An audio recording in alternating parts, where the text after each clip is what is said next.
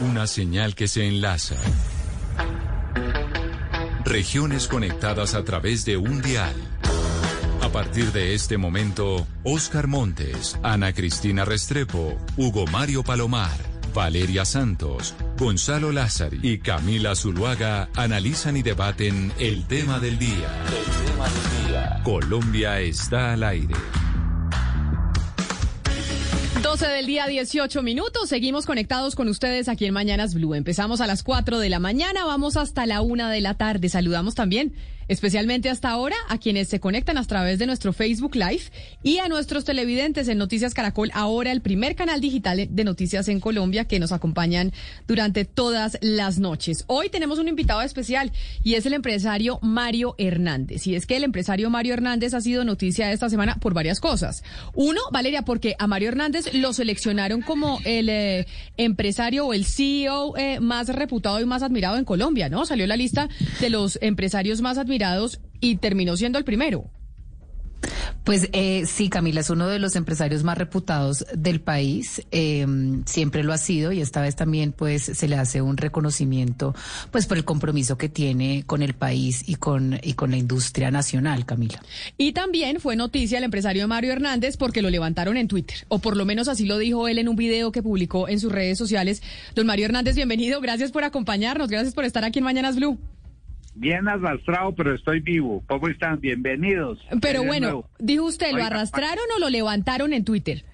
No, me arrastraron y me levanté como, como en la vida. Eso gateé, me caí, lloré y me tuve que levantar. Y eso ha sido toda la vida. Estoy acostumbrado. Pero bueno, y creo que el motivo de ese enfrentamiento, esos mensajes en Twitter que van y vienen, tiene que ver con eh, las materias primas de los productos de Mario Hernández, que sin duda algunas son unas tiendas que admiramos todos. Dígame.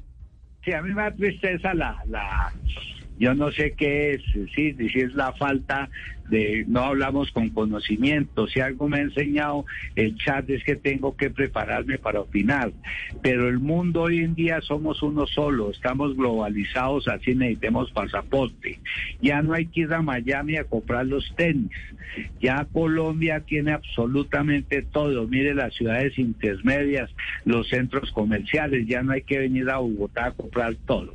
Mario Hernández, que ha querido ser la marca de lujo colombiana y somos los únicos desde Canadá hasta Chile que estamos haciendo lo que estamos haciendo. ¿Qué tengo que hacer para competir con las grandes marcas que entran al país y para poder posesionar mi marca afuera? Tener un producto de la calidad de lo importado y para tener una calidad de lo importado tengo que traer materiales que no consiga en Colombia en diferentes sitios y fabricar lo que no puedo conseguir en Colombia con el nombre nuestro, el sello nuestro, el diseño nuestro, capital colombiano. Nosotros en nuestro país tenemos desde el año 78 esta fábrica, eh, donde tenemos, de aquí dependen más de 600 personas directas y en el mundo unas dos mil personas. Y, y a pesar de que no hay lo que necesitamos, que no conseguimos ni cremalleras ni la mano de obra de lujo. Hemos capacitado nuestra gente y mire dónde vamos. Pero mire, don Mario Hernández, déjeme ahí, yo le pregunto porque yo lo escucho y me parece que usted es un gran defensor de la globalización. La globalización que está siendo atacada por muchos en estos momentos en el planeta, no solo en Colombia. Tenemos lo que está pasando en el Reino Unido, lo que pasa en diferentes partes de Europa, en donde se ataca la globalización porque hay quienes no se han visto beneficiados eh, de ella. Pero de lo que usted está diciendo, hay algo que me llama la atención y que es lo que deberíamos entrar a analizar como colombianos. ¿Por qué razón hay mano de obra y materiales que no se encuentran acá? ¿Cuál, ¿Cuál, es la razón para que un producto como el suyo no pueda encontrar ciertos materiales y ciertos trabajadores para que los hagan en Colombia? Ahora yo le cuento, el sector cuero sector cuero, matamos cuatro millones de reses al año.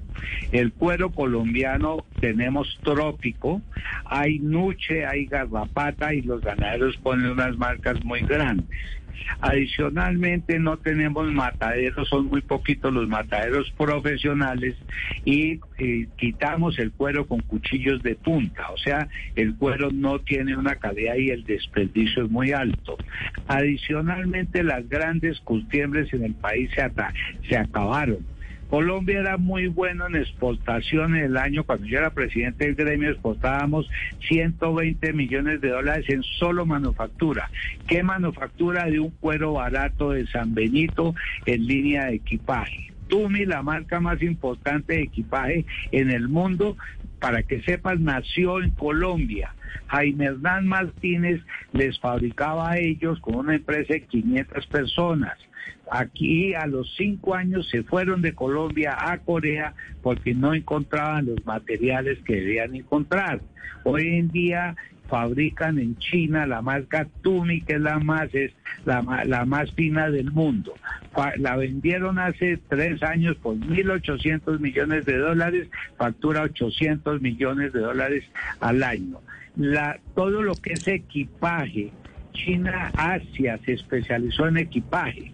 Si usted mira las grandes. Claro, pero ¿y por qué nosotros no? Si usted me dice, Tumi se producía aquí cuando yo era el representante del sector y del gremio, exportábamos y parece que hubiéramos perdido un conocimiento y una capacidad competitiva para poder producir esos productos que son su línea de negocio. ¿Qué pasó en Colombia? dejamos de exportar porque no teníamos el conocimiento precisamente, no mejoramos, no teníamos las materias primas, el cuero, dejaron de usar, se dejó de usar este tipo de cuero en equipaje. ¿Por qué? Porque pasó, eh, era el cuero, por malo que sea, es caro pasó a otro tipo de materiales, el equipaje, los mojales y muchas cosas. Eso no lo hay en Colombia. Por eso Estados Unidos y los europeos fabrican en Asia. Nosotros no nos pusimos las pilas. Coltejer y Fabricato no desarrollaron los materiales. Eso, por Señor, pero señor Hernández. Y hemos dejado. hay un tema Hemos, dejado, hemos dejado de ser competitivos en mucho. En el sector textil, mire cuánto exportábamos. No desarrollamos los materiales que necesitan. No se vende paquete completo que es diseño, materias primas y, todo no lo vendemos nosotros. pero pero usted está hablando de que dejamos de ser competitivos y yo quiero preguntarle si ¿Hay alguna forma de poder competir con estos productos que vienen de China? Y se lo pregunto porque usted importa insumos de China y yo quiero preguntarle si esos insumos que usted está importando, usted está consciente de dónde en China los está importando y si en esas fábricas se está cumpliendo con mínimos estándares de derechos humanos, que no están trabajando menores de edad, que no estén acabando con el medio ambiente, que estén pagando salarios justos, porque es que lo que pasa con China es que no cumple con las normatividades internacionales mínimas de un comercio justo y por eso pues es imposible competir con China. ¿Quién te dijo eso? Pues muchos, hay muchas denuncias ante la ante la ante la Organización Internacional del Comercio. Eh, es, es muy sabido. Hay muchos escándalos alrededor de lo que sucede en China. Hay dos a China. El cambio que ha tenido es impresionante una, una marca como iPod no te construye nada fuera del país, fuera de eso, si no llena los requisitos. En la parte de Guangzhou, de toda esta parte de la frontera con Hong Kong, los, un amigo mío es el fabricante para la marca Fusla eh, allá el de paga a los obreros 500 dólares mensuales y les da comida y dos vidas y tiene que llenar todos los requisitos que piden los europeos. Sí, es, es lo mismo. Por, eso le pregunto, doctor, eh, doctor Hernández, porque claramente puede haber compañías que cumplan con esos estándares, pero hay otras que no. Quiero preguntarle por las que usted eh, por sus proveedores específicamente. ¿Usted le ha hecho un examen a ellos? ¿Usted sabe si ellos están, si, están cumpliendo con las normatividades mínimas? Es que no me interesa. Si yo quiero ser una marca internacional, si la meta mía es ser internacional, yo tengo que cumplir con todos esos requisitos que el consumidor exige. Para yo poder tener un producto para nuestra empresa, tengo que ver que llene esos requisitos, que es la gente, que es la calidad, que es el cumplimiento, bloques, que no se roben la plata, todo eso. Yo no puedo improvisar. Yo le tengo que comprar a gente que cumpla con todo eso. Los herrajes se los compro a donde las grandes marcas europeas hacen los herrajes. El señor de las marcas europeas, no quiero dar nombres, sí, es, tienen que cumplir con todas las normas mundiales, el cubrimiento de oro y todo. En Colombia, fábricas de estas no tenemos desafortunadamente. En Mario Hernández el 60-65% de la producción es colombiana. Sí, la gente le hemos formado, la fábrica está desde el año 78. Como estoy construyendo una marca internacional, ¿sí? Ensamblo en cada país lo mejor de cada país, como hacen los constructores de carros. Ensamblan en México marcas como hace Mercedes-Benz y como hacemos todo el mundo. ¿Para qué? Para ofrecerle un producto al cliente respaldado con el diseño y la creatividad y los materiales de Mario Hernández. Eso es lo que hacemos. Don Mario, eh, eh, en esta misma manera como usted nos está explicando todo, por favor cuéntenos usted cómo, cómo verifica o si hay, digamos, un estamento internacional que verifique que todos esos proveedores tienen unos estándares de que no haya esto que estamos, eh, de lo que estamos hablando, que no haya explotación infantil, que haya un tratamiento digno de los trabajadores. Ah, ¿Es usted mismo el que verifica o hay algún estándar internacional? Cuando quiera, con mucho gusto, cuando voy una vez al año a China, desafortunadamente hace dos años que no voy, invito a un periodista de ustedes y yo le pago todo. Yo voy personalmente, yo personalmente selecciono los proveedores. Yo personalmente con mi gente de diseño escogemos materiales. Tengo un empleado en Hong Kong hace 25 años, una china de Hong Kong que me verifica la calidad y me verifica todo. Para poder ensamblar nosotros tenemos que adelantar del 50% de la plata. Entonces yo no le puedo soltar la plata a cualquiera yo personalmente, si usted viene aquí a la empresa, están todos invitados, hay puertas abiertas para la competencia, para todo el mundo, el departamento de diseño está al pie de mi oficina, es, por mis manos pasan todos los materiales. Pero mire, don Mario, tengo acá más de un eh, voluntario ya que entonces se quiere ir con usted a China cuando usted eh, vuelva a mirar los materiales y lo que va a comprar. Pero pero lo de fondo, lo de fondo me parece, y usted nos está explicando cómo funciona una empresa, y le hemos entendido que esta es una empresa que quiere competir con Louis Vuitton, con Chanel, con las marcas, con, las marcas de lujo del mundo. Y eso es lo que usted ha querido conformar, hacer de su compañía, y para eso necesita hacer las cosas en donde mejor las hagan en el planeta. Pero yo sigo con la duda porque usted no me ha respondido, y yo sé que usted debe tener la respuesta, de qué hace que Colombia no sea competitivo en este mercado. ¿Qué es lo que nos pasa? Políticas públicas que no hemos hecho. ¿Qué es lo que ha sucedido que no, que no somos competitivos? Mira, desafortunadamente nosotros nos ha faltado empresarios. Tenemos ejemplo Fabricato y Coltejer. Desafortunadamente los impuestos en Colombia suman más o menos un 70%, en China un 25%. Desafortunadamente no tenemos economías de escala. Entre más produce, más barato y más eficiente es. Desafortunadamente no fabricamos maquinaria en Colombia. Todo esto ha pasado, nos hemos quedado atrás y se ha vuelto un país importador. Los últimos datos, ustedes se dan cuenta del déficit que hay de lo que estamos exportando a lo que estamos importando.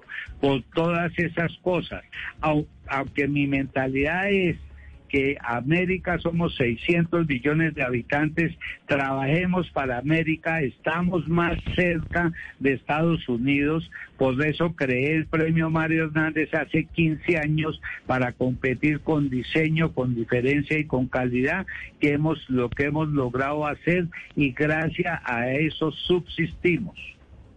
Doctor Hernández, para usted poder producir ese producto final que quiere producir, que sea la competencia de un Louis Vuitton, pues se tendría que permitir la importación, eh, bajarle los aranceles, digamos, a la, importación de muchas de esas materias primas que utiliza. Es decir, se tendría que dejar de proteger a muchos textileros, entre otros en Colombia.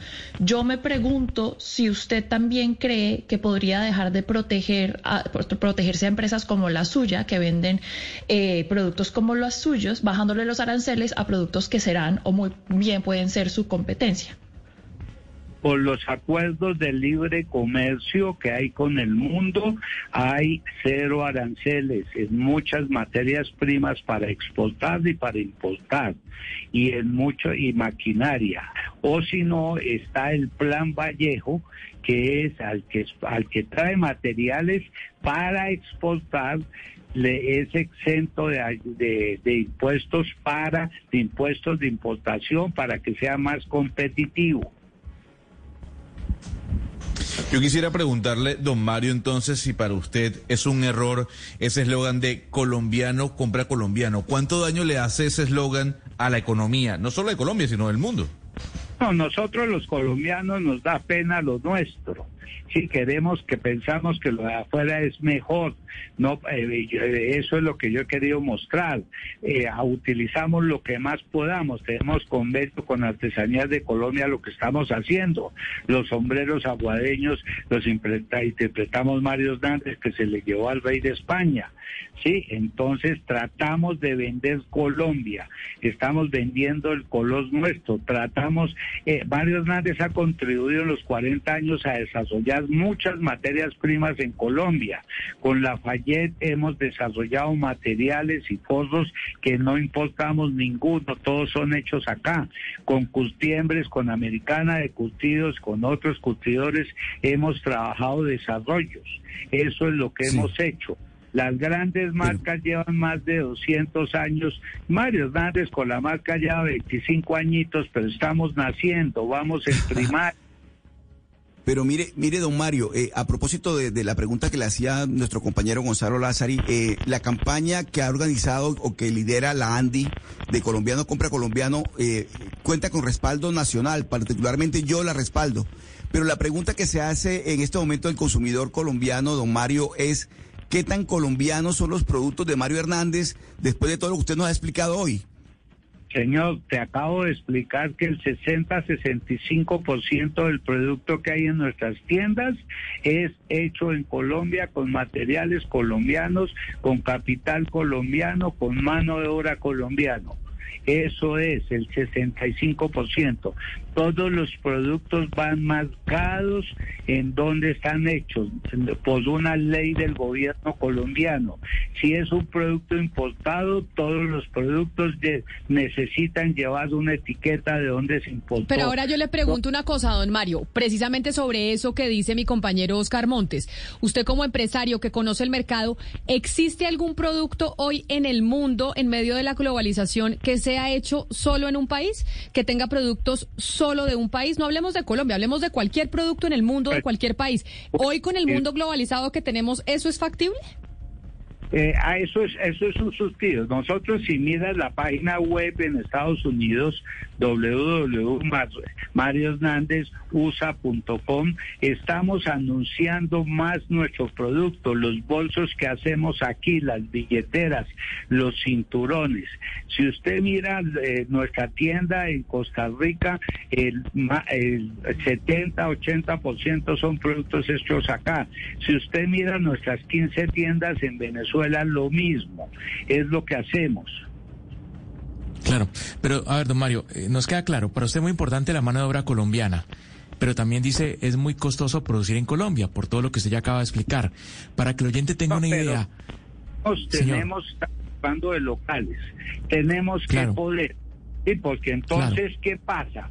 eh, podemos fabricar más poquito, para importar tiene que hacer pedidos con un año de anticipación, hay que adelantar el 50%, unas cantidades mínimas. Nosotros podemos fabricar aquí más pequeñas cantidades, más frecuente y bajamos los costos. Si nos apretamos el cinturón, no tener grandes utilidades, compramos, eh, compramos, eh, eliminamos intermediarios para tener excelente precio y poder ser competitivos en Colombia para el poder adquisitivo nuestro. Eso es lo que hacemos.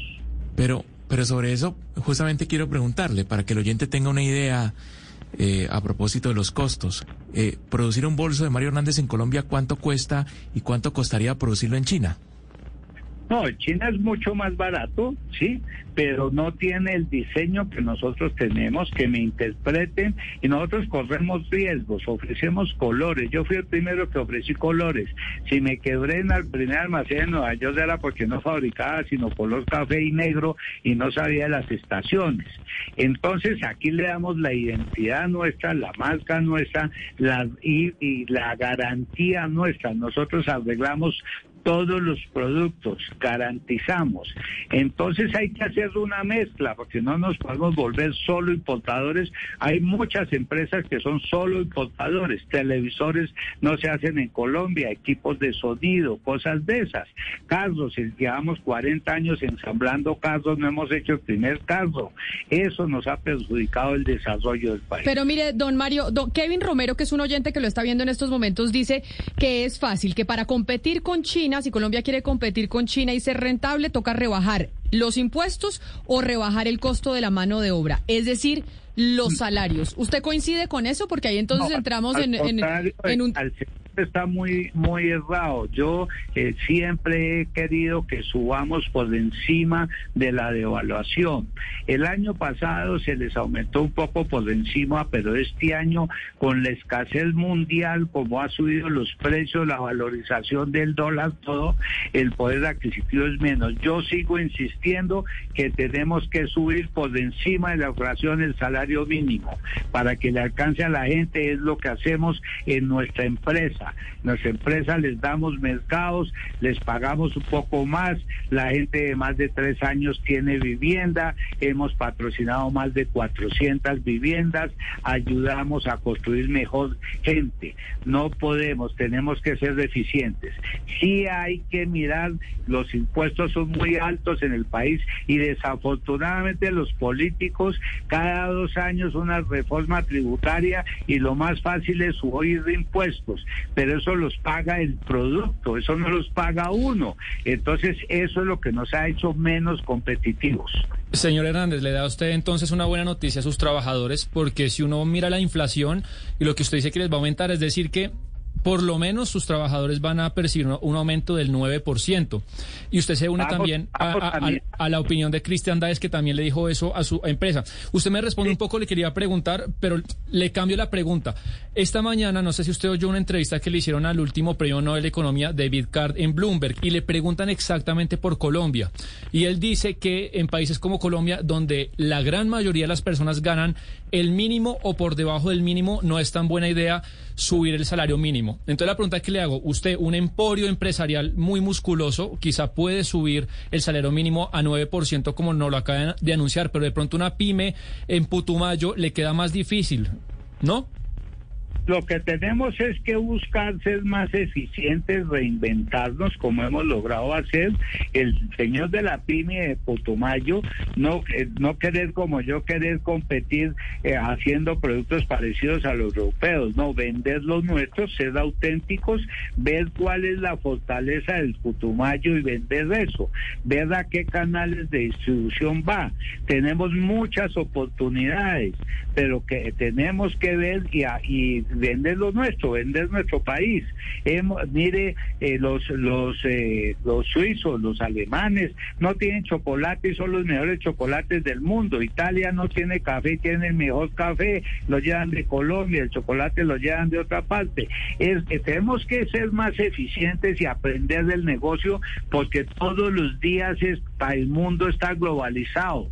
Todos los días tenemos que ser más competitivos. El que no sea, nos quebramos y salimos del mercado. Eso es así de claro. Pero mire, don Mario. Era, era la Kodak. La Kodak no se actualizó y salió del mercado. Así es, así es, y por eso muchas veces nos comparan a nosotros con Corea del Sur, cuando nos dicen hace 50 años estábamos igual aquí en América Latina con Corea del Sur, y ellos lograron desarrollarse y nosotros no, pero eso obedece también a la política pública y eso obedece a quienes nos están gobernando. Y usted se mete mucho en política, usted opina, se ha agarrado con Claudia López, ha, ha favorecido a uno, al otro a través de su cuenta de Twitter. Le pregunto por la campaña presidencial del próximo año entonces, porque la productividad del país también obedece a quienes sean nuestros dirigentes. Usted si tú lo ves que escribo en portafolio, es que los empresarios, la universidad y los políticos tenemos que meternos a, trabajar por un país y pensar en la comunidad. No podemos cada uno por su lado. Eh, nadie habla, ni periodistas, ni políticos, de nada de subir el PIB en Colombia. Me acabas de poner el ejemplo de Corea. ¿Cuánto era el per cápita hace 30, 40, 50 años? cuánto es hoy en día y cuánto es el de Colombia. Si no, si usted no gana más en su casa, no puede darle buen colegio a los niños ni huevos al desayuno. Lo que tenemos es que ser más eficientes como hacemos y es lo que hay que hacer. Si nosotros lográramos subir el PIB siquiera a 10 mil dólares, la economía eh, y el gobierno tiene para salud, para educación. De acuerdo, pero eso también depende de quién llegue al poder, don, eh, don Mario, y por eso le pregunto con miras a las elecciones del próximo año, que es que nos falta por cambiar de gobierno muy, muy poquito. Y dependiendo quién llegue, tiene una visión eh, de una forma u otra para incrementar el Producto Interno Bruto, unos tal vez más proteccionistas que otros te estoy contestando y es esto, eso depende. Los políticos que tenemos, dije, no están preparados para eso. Aquí quieren ser políticos para figurar o enriquecerse, no con el conocimiento. Mira los políticos del País Vasco, trabajan en gobierno cuando tienen para vivir y trabajan en la comunidad. Aquí le decía yo hace semana esta mañana la portada del gigante y los enanitos. Esperemos que crezca el enanito y esto de aquí a enero, febrero, veremos qué va a pasar. Pero ¿quién es el enanito para usted? ¿Quién es el enanito que puede crecer? ¿De quién le gusta? Yo, yo eh, eh, eh votaría por Peñalosa, por Federico el, Paisa, votaría a ver por eh, su, su Loaga. Hay mucha gente, tenemos que ver. Ojalá no empiece cada uno a jalar por su lado y perdamos.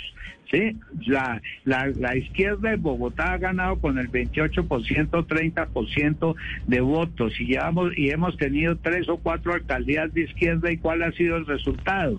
Tenemos que evaluar, los políticos tienen que ser como un buen periodista, resultados, como un buen gerente, cuánto es la utilidad y pensar en la comunidad. Pero es culpa nuestra, no vamos a votar, tenemos que derrotar la abstención, tenemos que votar por los mejores el COVID nos ha transmitido eso. Ayudemos a la gente, trabajemos en equipo, no seamos envidiosos, miremos las cosas buenas, apostemos, generemos empleo, tratemos bien a los empleados, somos todos iguales.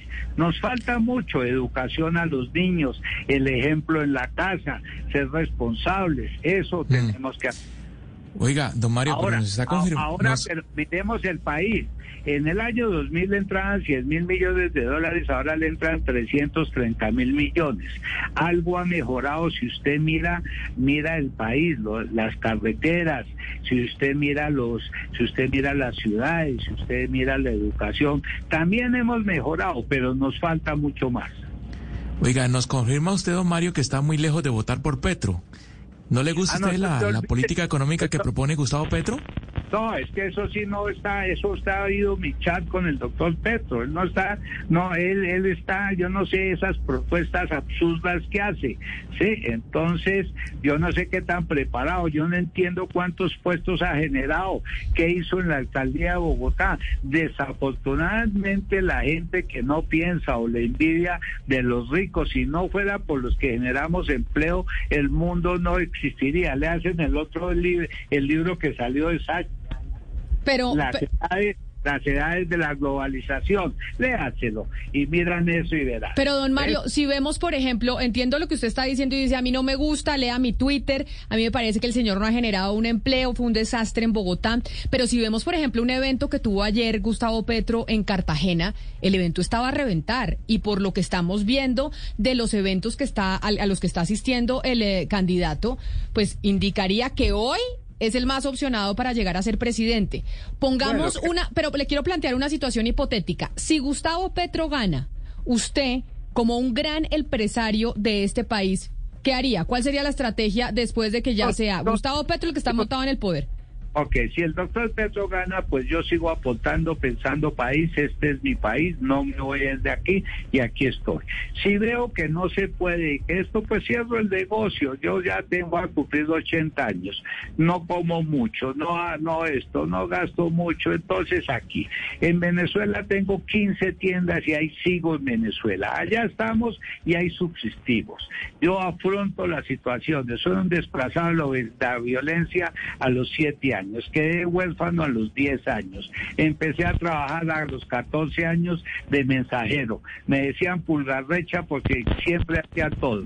Va a salir el libro, va a salir el libro que Planeta me convenció y el título es Pulgarrecha, sale a finales de noviembre que es una historia de vida. Y va a salir porque estoy transmitiendo, doy conferencias para ver y mucha gente anda agradecida de mi ejemplo. A, a las universidades y esto no les cobra cuando es empresa privada les cobro 10 millones por hora, pero eso va para una fundación del meloma múltiple, esa plata. Ayudo al Hospital de la Nacional, creé el premio Mario Hernández, le doy vivienda a la gente. Sí, es todo lo que hago. Pero, pero, pero mire, doctor Hernández, no todo el mundo tiene esa vocación eh, desde el sector privado que tiene usted para ayudar, para transformar, querer que se le pague un salario mínimo eh, 3% más que la inflación. Es decir, no todos los empresarios son así. ¿Usted cree que si puede llegar a quedar Petro también puede llegar a ser una consecuencia de que el sector privado y los empresarios pues les ha faltado de pronto entender que ellos ya necesitan generar otra clase de valor que no sea solamente económico, sino apoyar al país con generación de valor social y ambiental?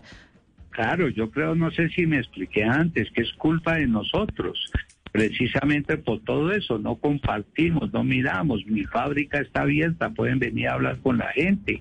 Lo que hemos construido lo hemos construido todos los colombianos, los políticos con sus malos gobiernos y enriqueciéndose, los empresarios pues no participar.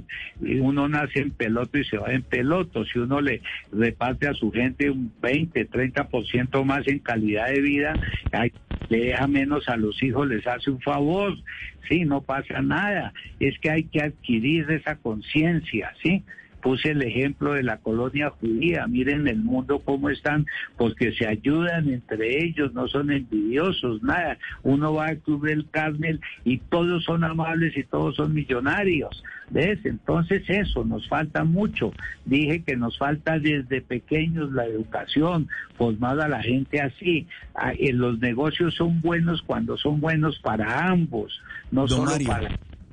Sí.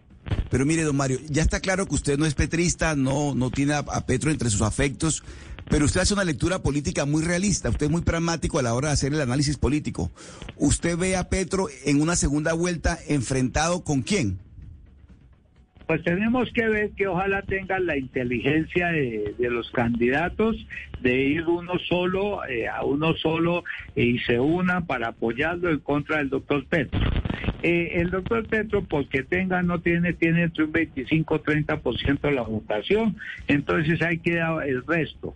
Si llega la segunda vuelta, pues, pues yo creo que esto va a ser un gran movimiento y se va a votar en contra de él. Él sacó 8 millones de votos, pero para la alcaldía no sacó sino millón y pico la alcaldía de Bogotá. Entonces vamos a ver si realmente tiene esos 8 millones de votos. Entonces eso es. Pero don Mario, pero don Mario, sobre lo que usted está diciendo de cómo estamos eh, de rezagados en el desarrollo, en la producción, lo que usted nos ha venido explicando sobre su empresa, por qué se produce en otras partes, ¿no le parece que seguiremos rezagados si pensamos de esa manera, que la única forma en que queremos elegir a alguien es que vaya en contra de Petro y no que ofrezca de verdad una transformación en Colombia? Pues, que estemos pues, pensando pues, y la lógica del empresariado sea votar por el que no sea Petro. No importa si es, o sea, o sea, si no importa si es Federico Gutiérrez, si es Oscar Iván Zuluaga, si es María Fernanda Cabal. Ok, Cualquiera nos sirve menos Petro. Es que eso a mí me sorprende mucho. no, pero ¿sabe por qué se lo digo? Porque eso nos lo ha dicho Dilian Francisca Tora, directora del partido de la U. Nos lo dijo el director del Partido Conservador. Y uno dice, ¿pero cuál es la propuesta? ¿Hay propuestas o la única es que no sea Petro el que gane? Mire, estás hablando con Mario Hernández. ¿sí? Yo estoy diciendo, hay que votar por el mejor, que tenga propuestas. Todos los candidatos tenemos que analizar muy bien la experiencia que tiene y los resultados. Usted para recibir una persona la empleada de su casa tiene que mirar si sabe cocinar si sabe hacer para recibirle y recibir lo mejor. Y tenemos que votar por el mejor. Si el doctor Petro, si realmente tiene eso de cambiar el país, si tiene esos todos resultados, pues hay que votar por él porque ¿qué hacemos? Hay que votar por el mejor. Bueno, Claro, y ahí yo le digo a usted hoy cuál le parece el mejor. Tenemos una, una baraja gigante, pero a Mario Hernández, ¿cuál le gustaría? Me dijo pa- Enrique Peñalosa. Ese, entonces, como fue el primero que se le vino a la cabeza, supongo que es el que más le gusta. El mejor para mí no es porque más me guste, es Enrique Peñalosa por los gobiernos y por lo que ha hecho por los dos años eh, y los por los dos gobiernos de la alcaldía. Si no fuera por él, yo me acuerdo de niño las buses en Bogotá, los buses azules. Ustedes están muy jóvenes. Sí, para que se acuerden, tenemos el Transmilenio malo bien, mire lo que está. Por- gracias a él tenemos el metro que hace 70 años lo estamos montando. Gracias a él, mire los parques que tenemos. Gracias a él, mire lo que se ha hecho. Evaluemos, hagamos un balance de los resultados de cada uno y votemos por el mejor y recibamos el mejor. Pero es una oportunidad para cambiar el país y pensar en la comunidad. Don Mario, se nos vienen los días sin IVA, ya se nos van a venir los días sin IVA aquí en Colombia. Nosotros hablábamos el otro día con la ministra de Comercio sobre una problemática mundial y usted nos puede hablar de esa problemática, cómo va a afectar al empresariado colombiano y también al suministro de productos en nuestro país. Y es la situación que se está viviendo en China y la escasez de contenedores que tenemos en estos momentos. Eso, por ejemplo, a usted. ¿Cómo lo va a afectar ya que usted tiene una serie de productos que compra de China con la escasez que se está generando en ese y- país? Y datos de Brasil. En el mundo, con la pandemia, hay escasez de materias primas, hay escasez de transporte. Mire los carros Mercedes-Benz, faltan los chips, mire todo lo que está pasando. Nosotros, afortunadamente, con mucha anticipación, porque ya tenemos la experiencia, pedimos mercancía. Un container que nos valía dos mil dólares, el transporte nos está costando doce mil dólares. El dólar nos valía tres mil pesos, está costando cuatro mil pesos. Todo nos ha subido. Entonces, eh, hemos previsto, pero hay escasez en el mundo y ves los noticieros y ves todo de materias primas, de casos, de montones de cosas. Mario Hernández con su fábrica en Colombia, con el producto que tenemos, el se- sesenta y pico por ciento es fabricado acá, te- tenemos, no dependemos ciento por ciento de afuera. Entonces tenemos un balance, eso ha sido sabio, tener, no tener los huevos en un solo canasto. Los días sin IVA es un gran beneficio para el consumidor porque se ahorra el 19% del IVA a las ventas. Es un gran beneficio para eh, las empresas porque porque bajan inventario los que tengan inventario. Pues los que no tienen mercancía pues no la anunciarán o no la venderán. ¿Ves? Y ojalá yo vendiera todo el primer día sin IVA y pudiera poner un aviso en mis tiendas cerradas diciendo, pues buenos no tenemos mercancía. ¿Ves? Entonces, nada hay malo en la vida. Siempre algo, algo malo te trae algo bueno. Así es y tenemos que luchar para eso. el, mi Dios nos dio el ejemplo, la vida, uno nace en peloto, gatea, se para, se cae, llora y tiene que volverse a parar. Hay clases en el mundo, la vaca pesa 500 kilos y el lobo no pesa sino 3 kilos máximo y toda la vaca se... Don Mario, hablando de, de todos los huevos, no tenerlos en la misma canasta, usted ahorita nos hablaba que tiene muchas inversiones y tiendas en Venezuela. 16, dijo, 16 tiendas en Venezuela, y allá sigue. le quiero preguntar, don Mario, porque ahorita hay una apertura, usted sabe, parcial de la frontera. Ahí en el Congreso querían hacer una comisión para normalizar y algunos empresarios de pronto empiezan a mirar a Venezuela. ¿Cómo es invertir allá? ¿Hay seguridad jurídica o no? A ver, que para los que los empresarios de pronto empiecen a mirar de nuevo al, país vecino. Venga, le cuento. Soy el presidente de la Asociación de la Cámara de Comercio Colombo-Venezolana. En las conversaciones que hemos tenido se ha logrado quitar los containers. Tenemos una oficina nuestra allá. Nuestro director ejecutivo es el doctor Germán Umaña y hemos trabajado mucho eh, con Venezuela. El caso de Mario Hernández en Venezuela a mí no me han tocado. No he tenido ningún problema. El consumo se me bajó al 10%. Generamos más de 100 empleos y ahí estamos. Sí, se nos ha duplicado la venta en comparación del año pasado. Hoy en día se dolarizó la economía, el 70% se está vendiendo en dólares en efectivo allá. La gente compra los que tienen lo mismo que en Colombia. Los que no tienen no pueden comprar eh, ni el lomo de la vaca, ni pueden viajar en primera, ni pueden comprarse whisky sello azul. Compran lo que pueden. Y uno tiene que afrontar, en Estados Unidos se ha subido los costos impresionante también por, por, la, por la inflación y la escasez. Y, y hoy en día los países se van a catalogar por el COVID. Yo me vacuné, me puse cuatro vacunas y hace cinco meses conté y me dijeron que estaba loco. Y hoy en día van a autorizar, ya está autorizada la tercera vacuna, ¿ves? Pues don Mario, queríamos hablar con usted porque vimos su video, nos parecía importante además que nos explicara el contexto chino, la globalización, etcétera, etcétera. Qué placer haberlo tenido hoy con nosotros aquí en Mañanas Blue. Cuídese mucho.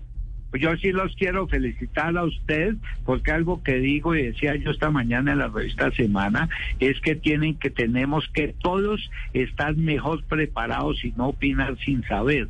Y veo que ustedes han investigado y hacen muy bien las preguntas. Espero que yo les haya podido contribuir en algo.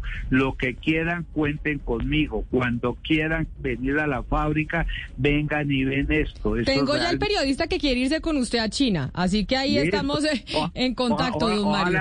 Ojalá, sea una mujer muy bonita.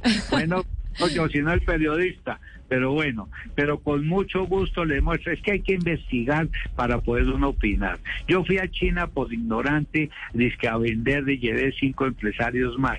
Y mire que no hay mal que pues bien no venga. Si no hubiera sido por eso, me hubiera quebrado. Gracias a que entendí que había que fabricar en los mejores países del mundo y que es lo que he hecho esta empresa subsiste y he logrado, he logrado sostener más de 600 empleos en Colombia y un, aproximadamente unos 2.000 en el mundo. Gracias a eso y pago impuestos y damos ejemplo. Hay que, hay que arriesgarse, el que no arriesga un huevo no saca un pollo. Así es, es Mario Hernández, empresario colombiano, que dijo que lo habían levantado en Twitter y acá estaba hablando con nosotros hoy en Mañanas Blue. Por ahora vamos a hacer una pausa y ya sigue toda la programación de Blue Radio.